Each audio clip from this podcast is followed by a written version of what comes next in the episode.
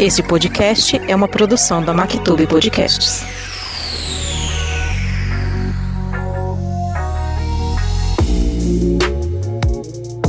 Mesmo sabendo que um dia a vida acaba, nós nunca estaremos preparados para perder alguém. Nicholas Sparks. As mais de 600 mil mortes por Covid-19, só no Brasil, deixaram marcas profundas que o tempo não é o bastante para apagar. São milhares de famílias que ficaram sem um pai, uma mãe, um filho.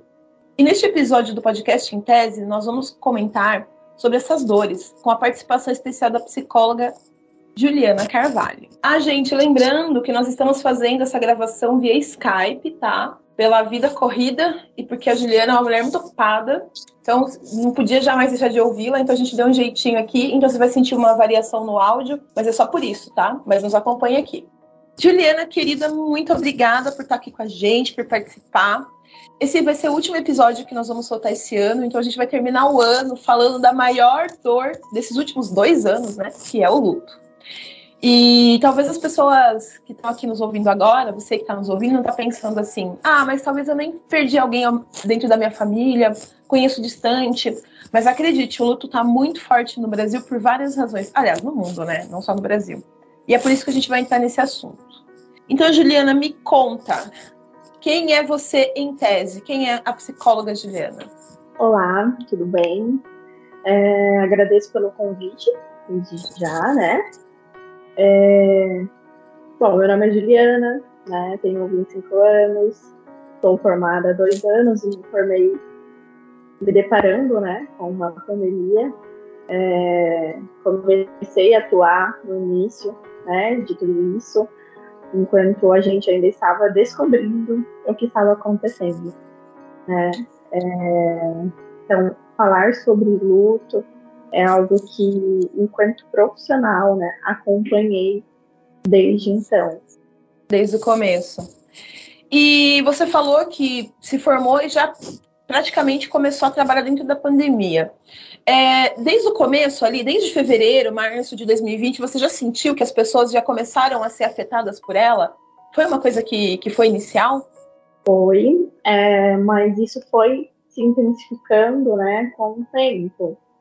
É, inicialmente, nós esperávamos ficar né, é, em isolamento por um tempo, conforme as coisas foram acontecendo, né, foi aumentando o número de mortes, a, as medidas de isolamento, né, foram ficando mais, nós fomos ficando mais tempo, né, isolados, os efeitos começaram a aparecer cada vez mais de formas bem significativas, até chegar no momento que na psicoterapia, é, enquanto profissional, eu me percebi e outros profissionais, né, dialogando sobre, relataram ter essa mesma percepção de que nós estávamos, estávamos muito limitados com o nosso trabalho, né, com as nossas intervenções, porque grande parte das nossas intervenções elas vão além do consultório.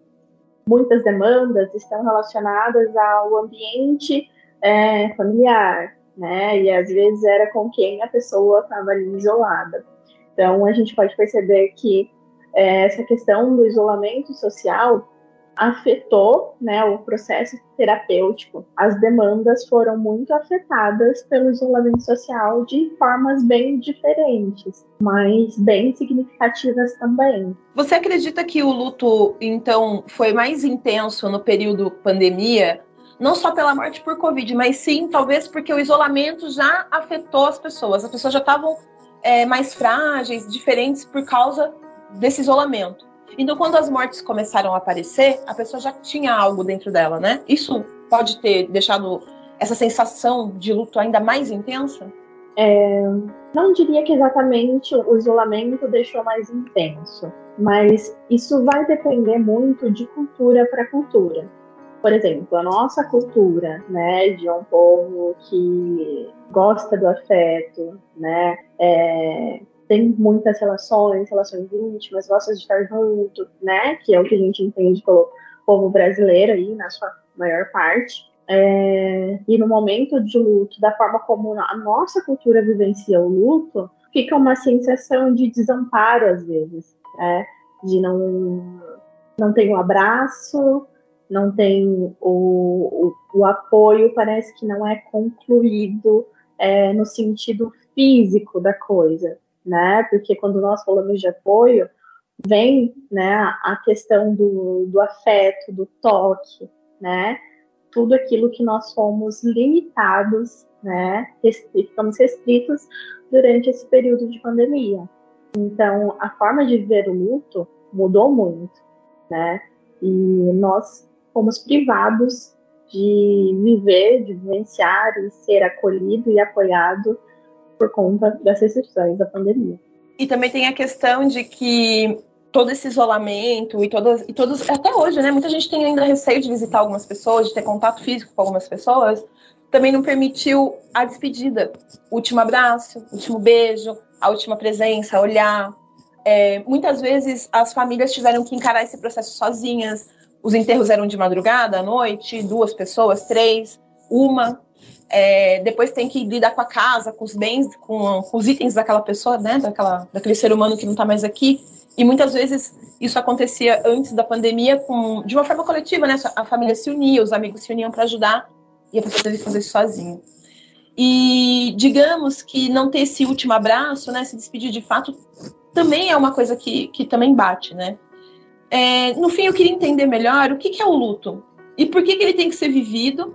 É importante, por que, que o luto é importante, porque eu tenho que passar por isso. E como a pandemia interrompeu esse processo pensando na questão social, sociedade, em relação ao luto. Então vamos lá. O luto é um processo. Né? Então, quando estamos falando de luto, estamos falando de um processo que é universal, todo mundo vai vivenciar, vivencia e vai vivenciar algum dia. É inevitável passar por um processo de luto. Até porque eu acho que é bem interessante a gente pensar que o luto ele não é só a questão da morte. O luto ele pode ser entendido é sempre que um ciclo é rompido, né? Sempre que você perde algo que é importante para você seja um emprego, terminar um relacionamento, né? Às vezes, o nascimento de uma criança também pode ser um luto, no sentido de que existem muitas expectativas ali, né? Quando uma mulher está grávida, ah, que nasça com saúde, que venha com saúde, coisa e tal. E às vezes essa criança vem diferente do que foi idealizado pelos pais, né? E aí essa aceitação também passa por um processo de luto. Então, é sempre muito importante fazer essa, esse entendimento. Então, a gente sempre vai passar pelo luto, né? É, é inevitável sentir. Então, de forma geral, é isso. O luto é perder o acesso que você tinha a algo que era importante para você. Então, algo foi quebrado ali, algo foi rompido. Quando nós falamos de, um, de uma morte, né? Você tinha uma pessoa que tinha um significado para você. Né? Essa pessoa representava muitas coisas, essa pessoa representava o afeto, essa pessoa poderia representar o apoio, essa pessoa fazia parte da sua história, né?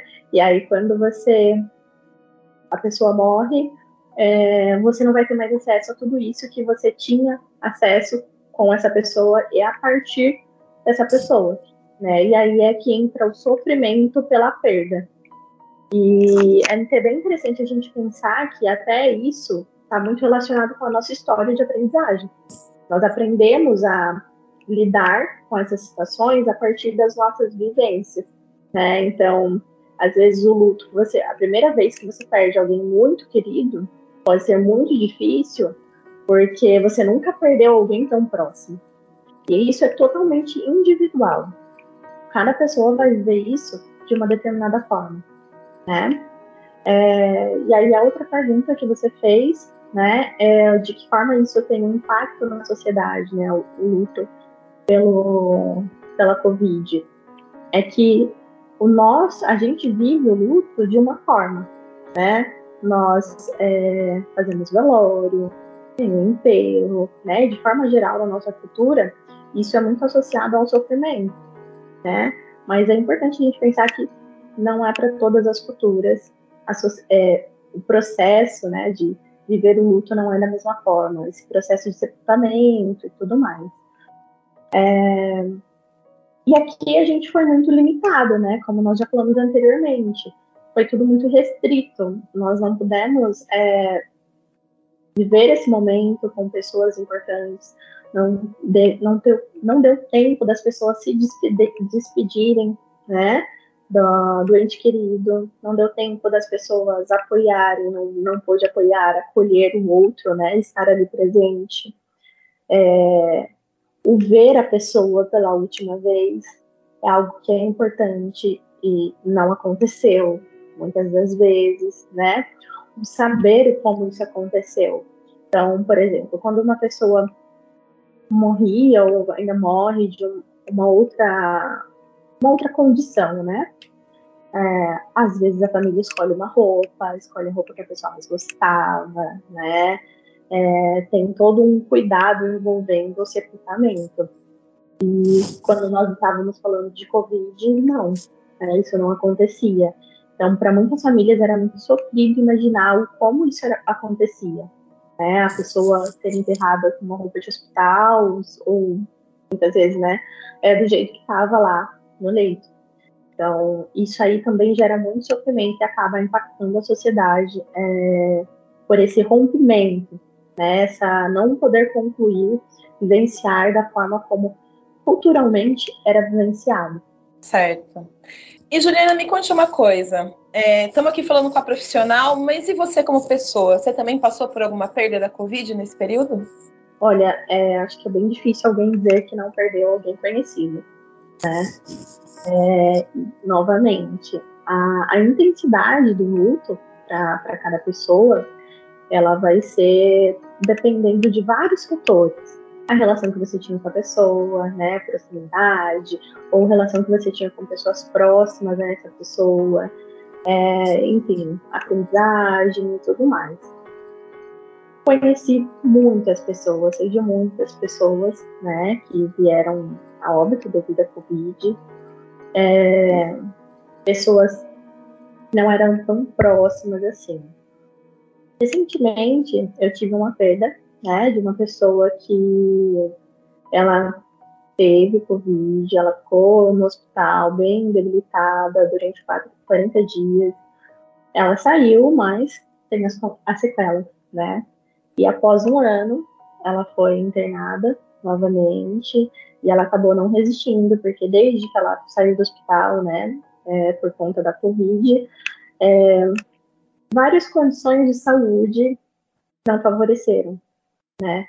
E aí, recentemente, ela veio a óbito, né? Foi algo que, pela primeira vez, não foi diretamente, assim, no,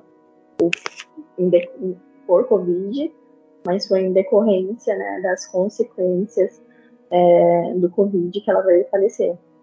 Então, foi um momento delicado, mas entendendo, né, também todo tudo que ela vinha passando desde então, né? É como se fosse a luta. Um, a luta foi algo que um, prolongado já por um tempo e para mim, Juliana, né, meu lado pessoal, é, olhar para tudo isso favoreceu para que para o processo de aceitação, né? E é importante a gente pensar que o luto tem fases. O luto, Sim, nós temos fase do luto, né? E a primeira fase, ela é a negação, né? É, ela talvez é a mais complicada, né? Porque a pessoa se nega a acreditar que não vai ter mais ali aquele ente querido. Então ela pode agir como se a pessoa estivesse ali. É o fazer a comida que a pessoa tanto gosta, esperar por essa pessoa, é, esperar por uma pessoa que não vai chegar, né? Fazer coisas que eram parte da rotina, como se aquela pessoa estivesse ali. Né? Então é um processo bem delicado. E acho que uma outra coisa, uma outra observação que é muito importante a gente fazer é que o luto é um processo de adaptação. Então, enquanto a pessoa vai vivendo o luto, ela vai se adaptando a ficar sem a sem essa pessoa tão querida, né? É, ela vai se adaptando a essa falta. Então, por isso também que é tão importante viver o luto, por toda essa adaptação. A segunda fase do luto é a raiva, né? Na raiva, essa a pessoa ela tenta buscar um culpado daquilo que aconteceu. Né? Ela tenta de alguma forma justificar. E aí nessa fase é muito, nessa momento é muito comum, né? O, o porquê, o porquê eu, o porquê comigo, né? E no caso que a pessoa faleceu, a barganha também faz parte dessa fase? Como é que ela funciona daí no caso? Esse processo, às vezes ele é vivenciado, não é tão separadinho, né? Tipo, isso é um ah, tá. Às vezes ele pode se misturar. Então, por isso que a raiva e a barganha são. É a raiva e depois a barganha. Né? Porque é a parte que as pessoas tentam conversar com Deus, né? Conversar com a sua crença para tentar impedir que isso aconteça. Quando a gente está falando de uma emoção né, tão forte, que mexe tanto com a gente, nem sempre a gente faz algo racional de uma forma que você faria se essa emoção não estivesse presente, né? Uhum.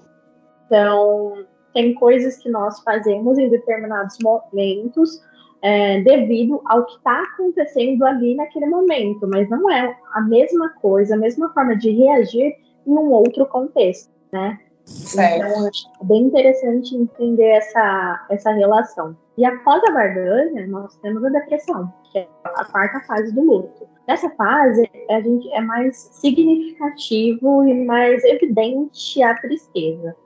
Mas a tristeza ela não vai aparecer só nesse, nessa, nessa fase do luto, né? A tristeza, uhum. ela pode estar presente desde o momento que a pessoa teve a notícia né, do, do falecimento. E ela pode vir acompanhando todas as outras, as três né, é, fases anteriores, tá? Mas nessa fase é o que fica mais evidente, quando a tristeza ela fica bem mais acentuada. Porque aí é quando a pessoa ela tem, ela identifica, ela percebe, ela reconhece que nada do que ela fez mudou a perda, né? Uhum. Então é quando, como a gente conhece no tempo comum, né? Quando a ficha começa a cair né? E aí Sim. é que você fala, é isso, né? E aí, geralmente, nessa fase, na, anterior na barganha, né, tinha a negociação com a crença religiosa. Nessa fase, para algumas pessoas, é onde começa a entrar o contestar a fé. Né? A pessoa começa a duvidar, né? E, tipo, se voltar, né? Muito contra a sua crença religiosa, porque não entendiu aquilo, né? de acontecer. É, e aí, às é. vezes, a pessoa fica bem triste, a pessoa chora bastante, às vezes ela quer se isolar, quer ficar sozinha, né? É, porque parece que nada vai ser suficiente, né, para suprir aquela falta que ela está sentindo. E aí, depois da tristeza, nós temos a aceitação, que é a quinta fase, né, do luto. É a última fase e ela não é sobre estar tudo bem, é sobre você entender que não tem nada que possa ser feito para mudar aquilo que aconteceu. E, e aceitar uhum. o que aconteceu, embora seja muito doloroso, vai facilitar o enfrentamento desse processo, né? Então a aceitação é depois de passar por tudo isso, é que a pessoa vai começar a aceitar que, bom, é isso, vou ter que lidar de alguma forma, né? E é muito importante se permitir viver, né? Todas essas fases, todas essas, essas experiências, né? Do luto, por mais difícil que possa ser, para que você consiga se abrir para novas experiências, novos acontecimentos, novas emoções, né? Porque se você não se permite viver, você reprime demais aquilo que você está sentindo. É, então, por exemplo, é nessa fase da depressão, às vezes a pessoa está numa, uma tristeza muito intensa, ela não está querendo contato com ninguém e ela acaba se isolando de tudo aquilo que poderia fazer com que ela se sentisse bem, né? Porque a gente fica feliz quando a gente, sei lá, tá com amigos, para cada um vai diferenciar, né? Mas de forma geral, quando nós estamos com pessoas queridas, quando nós temos momentos legais com as pessoas, né? Quando nós fazemos e nos envolvemos em atividades que são prazerosas, com acarretar satisfação e várias outras emoções gostosas de sentir. E quando você está triste, por exemplo, você se entrega para aquilo que você está sentindo, você evita todas as situações. Né? Então não tem como você despertar, evocar esses sentimentos, aí, essas emoções, se você não se permite vivê-las. Né? Sim. E aí começa a ser mais presente a partir da aceitação. E o tempo, né, do luto para cada um vai variar. Para algumas pessoas vai ser um luto duradouro, né, sem fim. E é muito importante que a gente respeite, né, o como essa pessoa está vivenciando esse luto. É claro que em alguns casos é importante pensar em intervenções psicológicas, mas entender, né, que para cada um vai demorar um tempo, de acordo com a história de vida, de acordo com a relação que essa pessoa tem com perdas, né? Sim. Eu estava ouvindo você falar dos estágios do luto e pensando no meu próprio luto. É, eu perdi em julho, no primeiro dia de julho, perdi um dos meus melhores amigos. Nem, eu até brinco que ele nem é amigo, é um irmão mesmo, que é o Jomar. Ele faleceu, 30 anos. Ele lutou contra a Covid 13 dias, mas ele não venceu.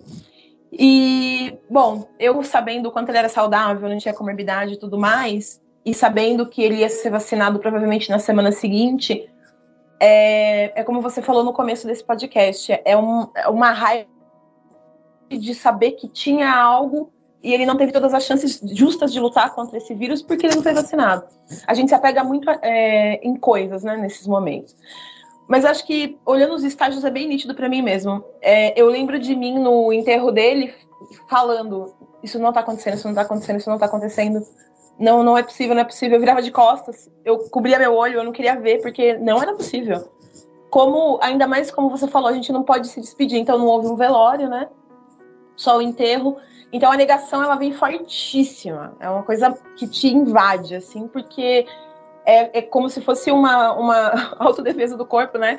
Para você não sentir aquela dor e depois você passa pela raiva. Aí a raiva vem todos os porquês, né? Para você ter raiva de cada ponto do porquê, porquê que isso aconteceu. Ah, é porque não vacinou, é porque ele fez isso, é porque não sei o quê. Enfim, você inventa um monte de pretextos, alguns políticos, outros não, para você ter raiva. Mas aí você entende no final que não tem mesmo o que você fazer. É fato. O fato tá ocorrido e pronto. É, essa coisa da barganha, eu tive um, uma perda de um amigo 10 anos antes disso, que também era um irmão para mim, e eu lembro muito de ficar é, dentro da, da minha oração ali, falando para Deus, por favor, eu já passei por uma perda grande, será que pode ser que não vá rolar outra? Não tô querendo passar por isso de novo. Então, para mim, a barganha era de viver no meu luto pensando, tá bom, tá difícil, mas não vai acontecer de novo, é só essa vez, tá? Como se a gente tivesse algum controle, né?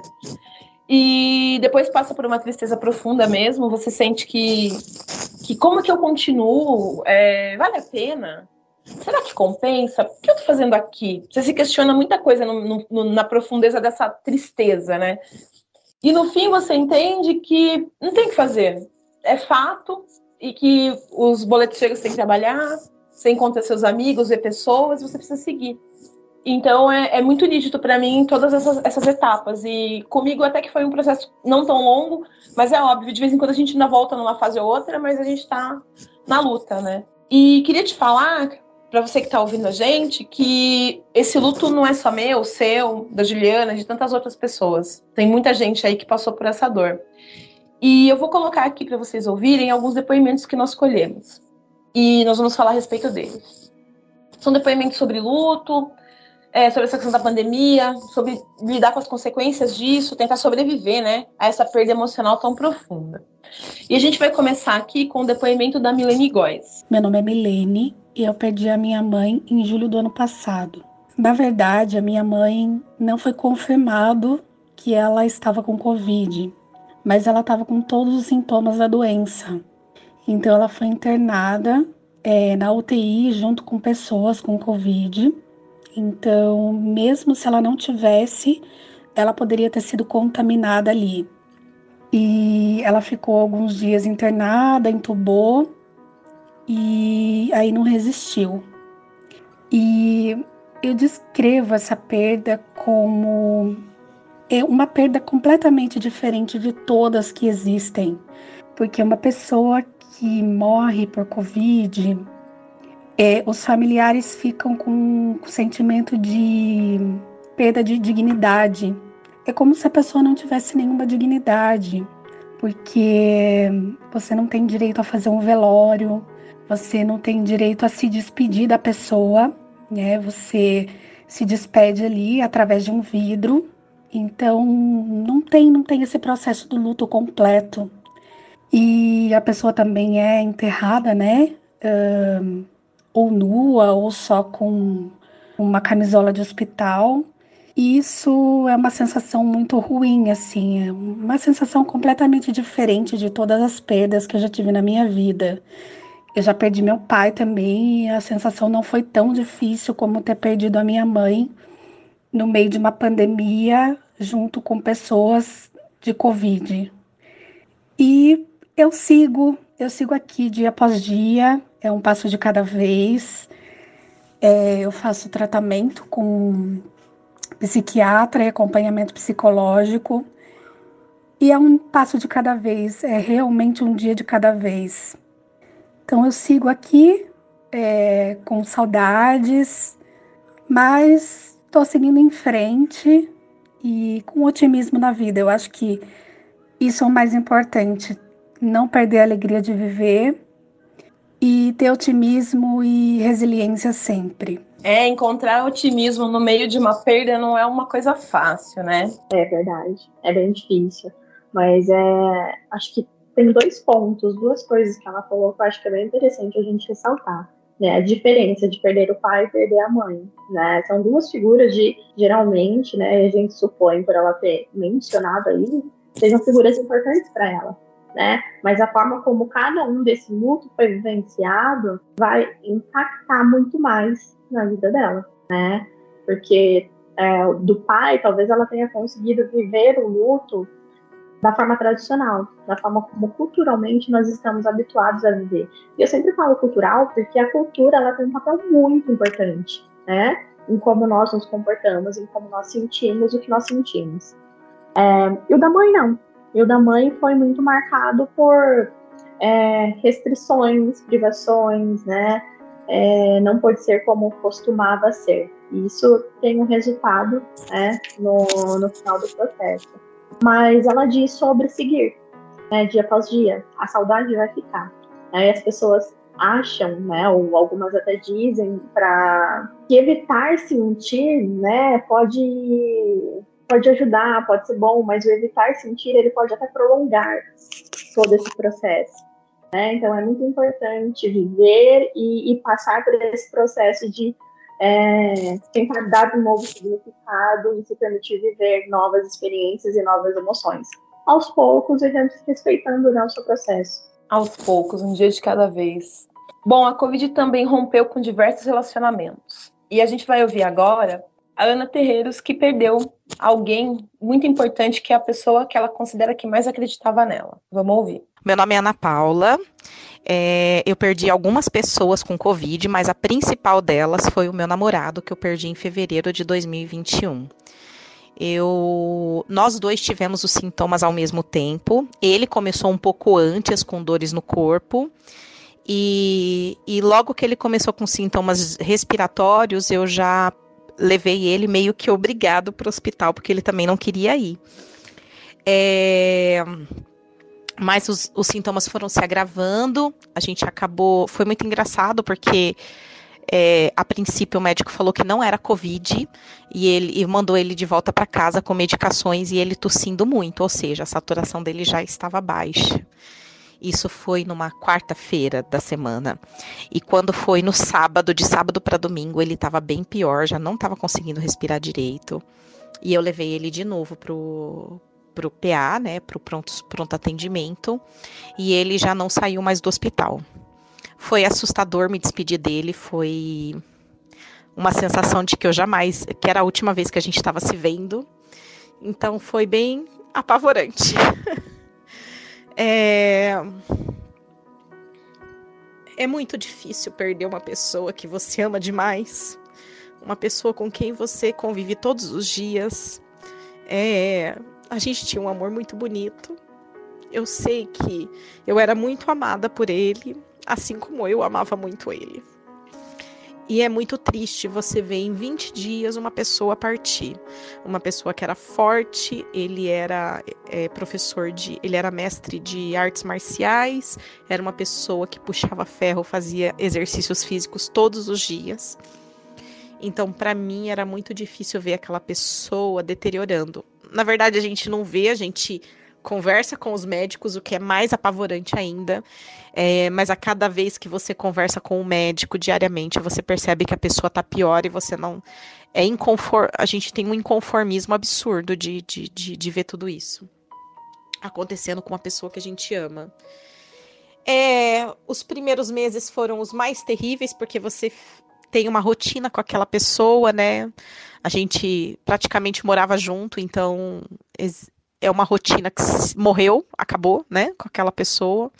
E aí você tem que se adaptar, você se sente meio perdido, parece que um, um caminhão te atropelou e você não sabe para onde você vai, você está meio atordoado. E com o passar dos meses, com o passar dos dias, você vai se acostumando àquela nova situação e vai criando uma nova rotina. A dor deixa de existir? Não. Todas as vezes que eu penso nele, dói muito. Às vezes eu estou muito feliz, estou numa situação muito alegre, mas algo, uma música, uma situação, algo que alguém fala, me lembra, me toca e eu tenho vontade de chorar de novo. Então, essa dor vai ser para sempre. É uma dor que não passa.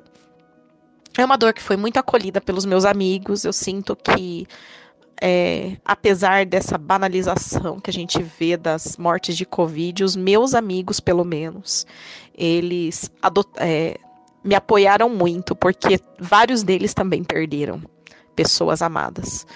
Eu, eu também perdi depois um grande amigo. É, há três meses atrás, com 30 anos, então assim, que não tinha comorbidade nenhuma e foi meio chocante. Foi reviver de novo tudo aquilo que eu tinha sofrido, que aquilo que eu tinha sentido.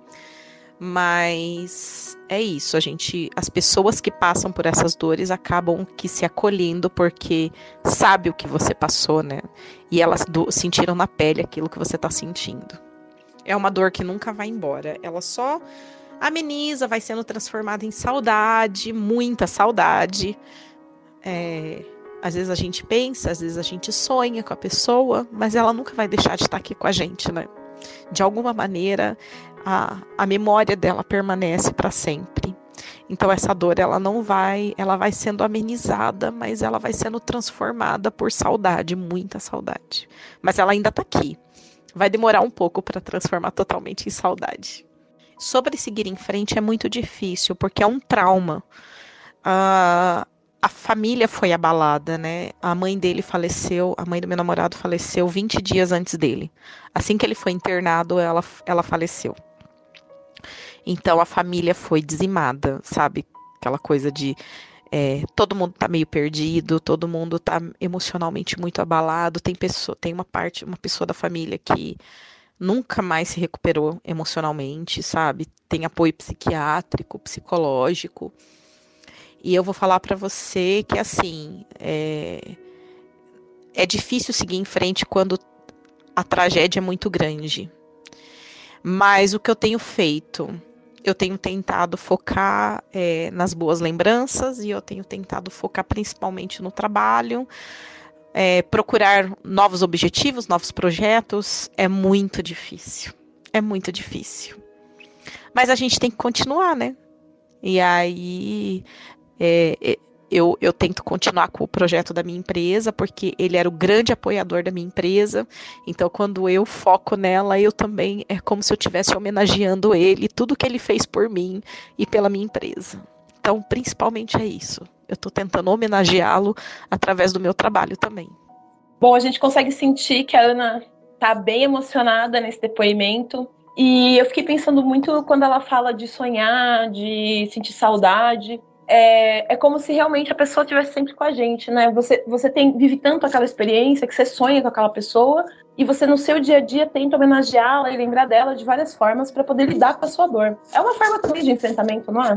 Sim, e tem um, um psicólogo que é William Warden, se não me engano o nome dele, é a pronúncia, né? Ele propõe as tarefas, né, para lidar com o luto e ele propõe quatro tarefas. Uma delas, né, que seria a última, é tentar encontrar uma conexão com o ente querido e continuar, né? Então, uma roupa, as fotos assumem uma função muito importante, os vídeos, né? E nesse caso, ela tá ali diariamente vivendo com ele, é, vivendo a memória dele, tentando homenageá-lo, né, por ele ter essa representava esse papel de apoiador para ela, né? Mas ela tá vivendo, mas ela tá seguindo, né? E isso é muito importante. Isso não significa que não dói para ela, né? Mas ela tá tentando reconstruir. Esse processo de reconstrução não é fácil, né? Mas ela tá ali, ela se apega à memória, né? Nessa homenagem, mas ela tá seguindo em frente. E isso é muito importante. Sempre em frente. A dor de perder quem nos criou já é muito forte, mas perder para a Covid é algo muito cruel. É o que a gente sente em todos os depoimentos aqui. Porque a pessoa que poderia estar aqui, mas simplesmente não está. Ela se foi e poderia te acompanhar no seu crescimento e estar tá com você ali te passando ainda mais, né, do que ela pode a partir da criação. O tempo de vida dela foi interrompido e esse processo é muito complexo. E isso me lembra muito o depoimento que a gente vai ouvir agora, que é o depoimento da Carol Gaspari, que perdeu o pai. Vamos ouvir. Pessoal, aqui é a Caroline Gaspari, eu sou jornalista e perdi meu pai para a Covid dia 4 de junho do ano passado. Na ocasião, desde o início, desde o dia 16 de março, nós estávamos todos em casa, é, em isolamento social, cumprindo, tra trabalhando, né, home office. Mas de alguma forma, algum vacilo que a gente deu, a Covid entrou e nós cinco, eu, minha mãe, meu pai, minha irmã e a minha avó pegamos. Na... Meu pai chegou, foi internado, mesmo depois de nós ter, a gente levou ele para o hospital duas vezes antes, mandaram para casa que não tinha nada, que era só um, uma febre, sem testar. E aconteceu o pior. Na... Depois de nove dias no respirador,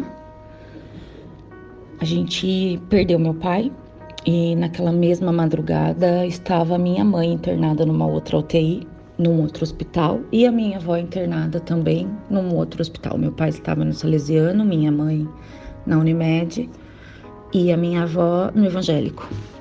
Foi um momento assim, foi, foi desesperador, né? Naquela madrugada mesmo, a sensação de não saber se foi o seu pai ou a sua mãe que morreu na madrugada é, eu acho que nunca vai passar nas nossas vidas, assim, a sensação é terrível.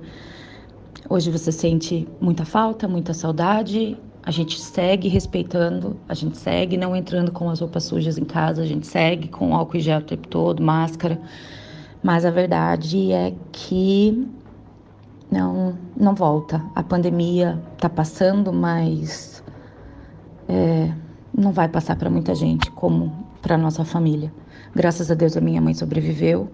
E se tem um trunfo disso tudo é que, pelo menos, ela a gente conseguiu trazer para casa. Tem tudo isso no meio do luto da Covid, né? A sensação da dor e do luto, mas também a alegria pelos que ficaram e tudo se mistura.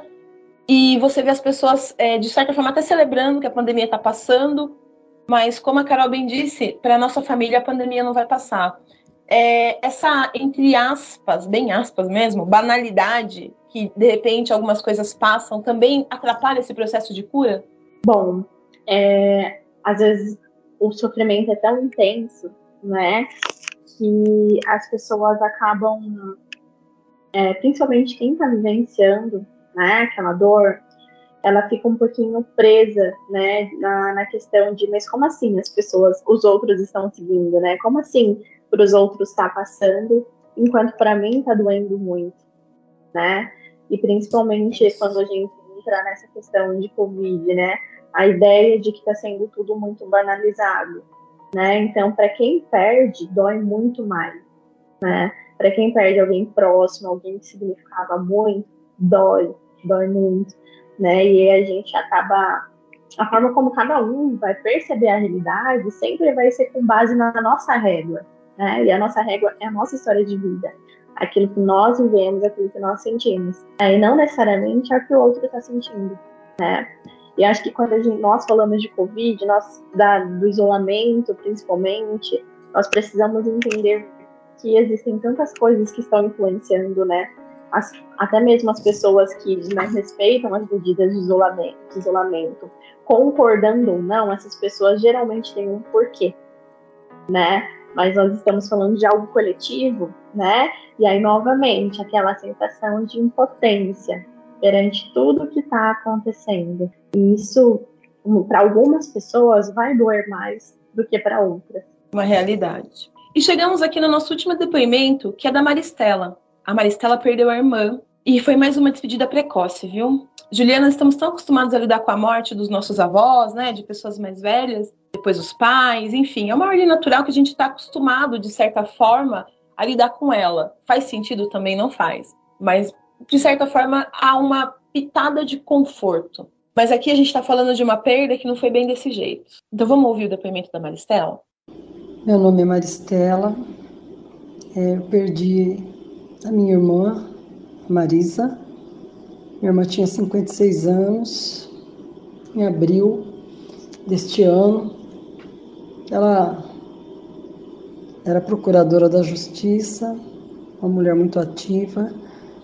Ela tinha pressão alta, mas ela era uma pressão assim cuidada, né? E quando eu soube que ela estava contaminada, na verdade a minha sobrinha e o meu cunhado também estavam contaminados, mas para eles foi tranquilo. Eles conseguiram passar por essa doença com uma gripe forte, mas a minha irmã não. É, complicou, teve problema no pulmão, ela teve dificuldade de, de respirar. Isso aconteceu em março. Ela tinha se aposentado fazia 10 dias, já estava fazendo planos, né? Aposentadoria. A gente levou um susto muito grande, porque ela trabalhou todo esse tempo e depois que ela aposentou aconteceu isso, infelizmente. Foi muito difícil, quando ela, eu vi que ela se contaminou e estava ficando cada dia mais complicado a, a recuperação dela. Ela foi internada, assim que ela foi internada, ela teve um pneumotórax e infelizmente teve que ser entubada, ficou um mês entubada e não conseguiu sair dali. A sensação que a gente tem é de uma impotência muito grande, né? A gente sabe que essa doença não veio sem motivos. Né? Então a gente tem que aprender com ela, né? Mas eu senti na carne muitos outros também sentiram. E é muito difícil perder um ente querido, principalmente dessa forma, né? Mas nós lutamos, ela lutou, fizemos o nosso melhor e temos que aceitar a vontade de Deus. É, hoje eu me sinto um pouco mais confortada, embora sempre me emocione quando penso nela, falo dela. Mas, como eu sou espírita, kardecista, eu, eu acredito que um dia a gente vai se reencontrar. Sei que a gente está aqui só de passagem. Eu creio nesse reencontro, isso me conforta. Essa saudade é muito grande. Ai, a saudade. A gente sente a emoção da Maristela enquanto fala, e eu imagino que é um misto de dor e saudade muito grande. E a gente fala, né, ah, eu tô mais confortado, isso é muito comum, assim, a gente acorda num dia se sentindo um pouco melhor e pensa, eu acho que tá passando. Mas de repente você lembra daquela pessoa, alguém te pergunta daquela pessoa, já aconteceu muito comigo, viu? de eu estar tá fazendo alguma coisa do trabalho e vem a pergunta, ah, você perdeu seu amigo, né? Dá aquela ah, estremecida que você dá uma respirada funda para conseguir responder sem desabar. E aí você percebe que, na verdade, a cicatriz ela ainda não está pronta. E essas idas e vindas emocionais, e lógico, com a nossa crença, com a força né, que a gente tem que ter para continuar, também ajudam né, a gente a seguir forte aí nessa, nessa recuperação. E claro, a gente tem que entender que a emoção é normal, né? Nós somos só pessoas. Exatamente. A crença religiosa, para quem tem, ela assume um papel fundamental, muito importante nesse processo de como essa pessoa vai lidar com esse luto, né? É, o que, que pessoa, essa pessoa entende, né, pelo processo da vida? Como que é para essa pessoa a relação com a morte? né? Então é muito importante para quem tem, porque não, não dá para a gente esperar também, né, para uma pessoa que não tem uma crença religiosa que vai ter o mesmo significado, né, a morte para ela. Então, para cada religião, a morte assume um significado. E quando a gente fala, né, alguns dias dói menos do que outro, e é normal, porque a nossa vida ela não é um processo linear, é cheio de altos e baixos, né? Então, tem dias que vai doer menos, tem dias que vai doer mais. É, porque tem dias que, tipo, alguém vai perguntar e você vai lembrar, nossa, do quanto essa pessoa foi importante para você, né? De momentos que vocês vivenciaram juntos e você vai se emocionar né? Tem dias que você vai passar por uma situação que você fala, nossa, essa pessoa estaria do meu lado. Essa pessoa me ajudaria com isso, né? Então, a depender da situação, é, vai despertar determinadas memórias, você vai se lembrar, você vai relacionar essa pessoa de alguma forma com aquilo que você está vivenciando. É verdade. Bom, é, todo mundo que está ouvindo aqui esse episódio já escutou alguém falando: ai, já deu 2021, ai, chega desse ano, acaba logo, não aguento mais, quanta dor, enfim. Tá todo mundo louco para pular um númerozinho ali do calendário. Isso significa que a dor vai ficar? Não, não vai ficar. Você vai levar ela com você. E que talvez as pessoas não vão morrer depois disso? Não dá para garantir nada. O que a gente pode fazer aqui é aproveitar toda a sabedoria da Juliana e pedir aí um conselho para a gente aguentar firme esse, essa dor e, e, conseguir passar por tudo isso. Dá um Bom, conselho para nós, para nos ajudar. Socorro. Pode deixar, vamos lá. Na verdade, eu tinha eu mencionei, né, em alguma pergunta anterior sobre as tarefas para lidar com o luto, né, que é uma proposta de intervenção utilizada no contexto clínico, né, mas que a gente pode trabalhar de uma forma educativa, é, para quem está por esse momento de luto. É, a primeira tarefa seria aceitar a realidade dessa perda. É, aceitar que é isso, né? E, e, que a gente precisa encontrar alguma forma de lidar e vivenciar esse processo. A segunda tarefa é sentir essa dor, é viver esse luto. Por mais desconfortável que pareça ser, sentir, sinta. É, emoções foram feitas para serem sentidas. Nós precisamos sentir. Quanto mais a gente reprime aquilo que a gente está sentindo, a gente tem um efeito contrário, né? Porque parece que fica ainda maior. Por mais que pareça ser uma dor terrível, ela vai passar, né? E essa dor não é maior do que você. E quando a gente fala, né, da, da terceira tarefa, é a tarefa de adaptação ao ambiente adaptar que naquele ambiente, naquele espaço, não vai ter mais aquela pessoa, né? Mas que você precisa encontrar formas de lidar com essa ausência, né? Dar um novo significado a esse contexto, a esse ambiente, né? E a última é o que eu tinha já mencionado, encontrar uma conexão com esse ente querido, né? De continuar vivendo é, apesar dessa falta, né? Se apegando nas memórias, mas sem ficar presa, né? A essa memória, a quando essa pessoa era viva, né? Ter essa lembrança, essa memória, mas estar conectado e vivendo o momento presente. E dói, dói muito. Imagina o quanto dói. A gente sente muito, né? Por todas as pessoas que perderam alguém importante. Nada vai substituir a falta dessa pessoa. É, mas essa dor vai passar, vai ficar uma saudade, alguns dias vão doer mais, é, outros dias vão, vai doer menos, é, mas é muito importante a gente encontrar uma forma de seguir é, vivendo uma vida confortável, né, e feliz apesar dessa falta. É sobre seguir em frente. E como a Juliana bem disse, nós aqui lamentamos muito pela perda que você teve, pelas pessoas que você ama ao seu redor que também passaram por isso. Mas a vida tem que continuar e a gente vai conseguir um dia de cada vez. E Juliana, foi um prazer conversar com você. Uma pessoa tão calma, passa uma sabedoria, gostei muito. E eu queria que você deixasse suas redes sociais para que a gente vá lá dar uma fuçada e pegar um pouco mais de sabedoria da Juliana nas redes. Claro, foi, foi um prazer estar aqui com vocês, né? Ter essa conversa, esse bate-papo, que muitas vezes é desconfortável, mas é um assunto muito importante de falar, né? O luto, ele ainda é um tabu na nossa sociedade e é importante que a gente fale mais sobre morte, que a gente fale mais sobre esse tabu que é o luto, é, para até mesmo facilitar esse processo. Então, agradeço a todos né, que estão aqui nos ouvindo. E as minhas redes sociais, eu trabalho muito com o Instagram, né? E o meu Instagram é arroba psi, ponto Juliana Carvalho. Vou adorar. Repete, por favor.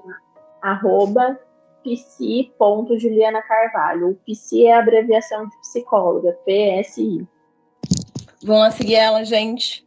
É muito importante também a gente dar esse apoio nas redes. E é claro, né, esse processo do luto ele ainda não, não terminou para as pessoas, ele vai seguir. Mas o que importa é que a gente aqui tentou passar, dar um pouco de conforto para você, para você entender que você não está sozinho e que somos muitos. Mas fica bem, tudo vai passar. E aqui a gente termina o último episódio desse ano. A gente se vê ano que vem com assuntos muito variados. Boas festas para você, Juliana. Espero que você tenha uma passagem de ano muito legal. E que 2022 a batalha continua, né? Obrigada, igualmente, que para todos nós, né, é, 2022 seja um ano de novas possibilidades, novas experiências, e a gente tem esperança, né, de dias melhores. Esperança, muita.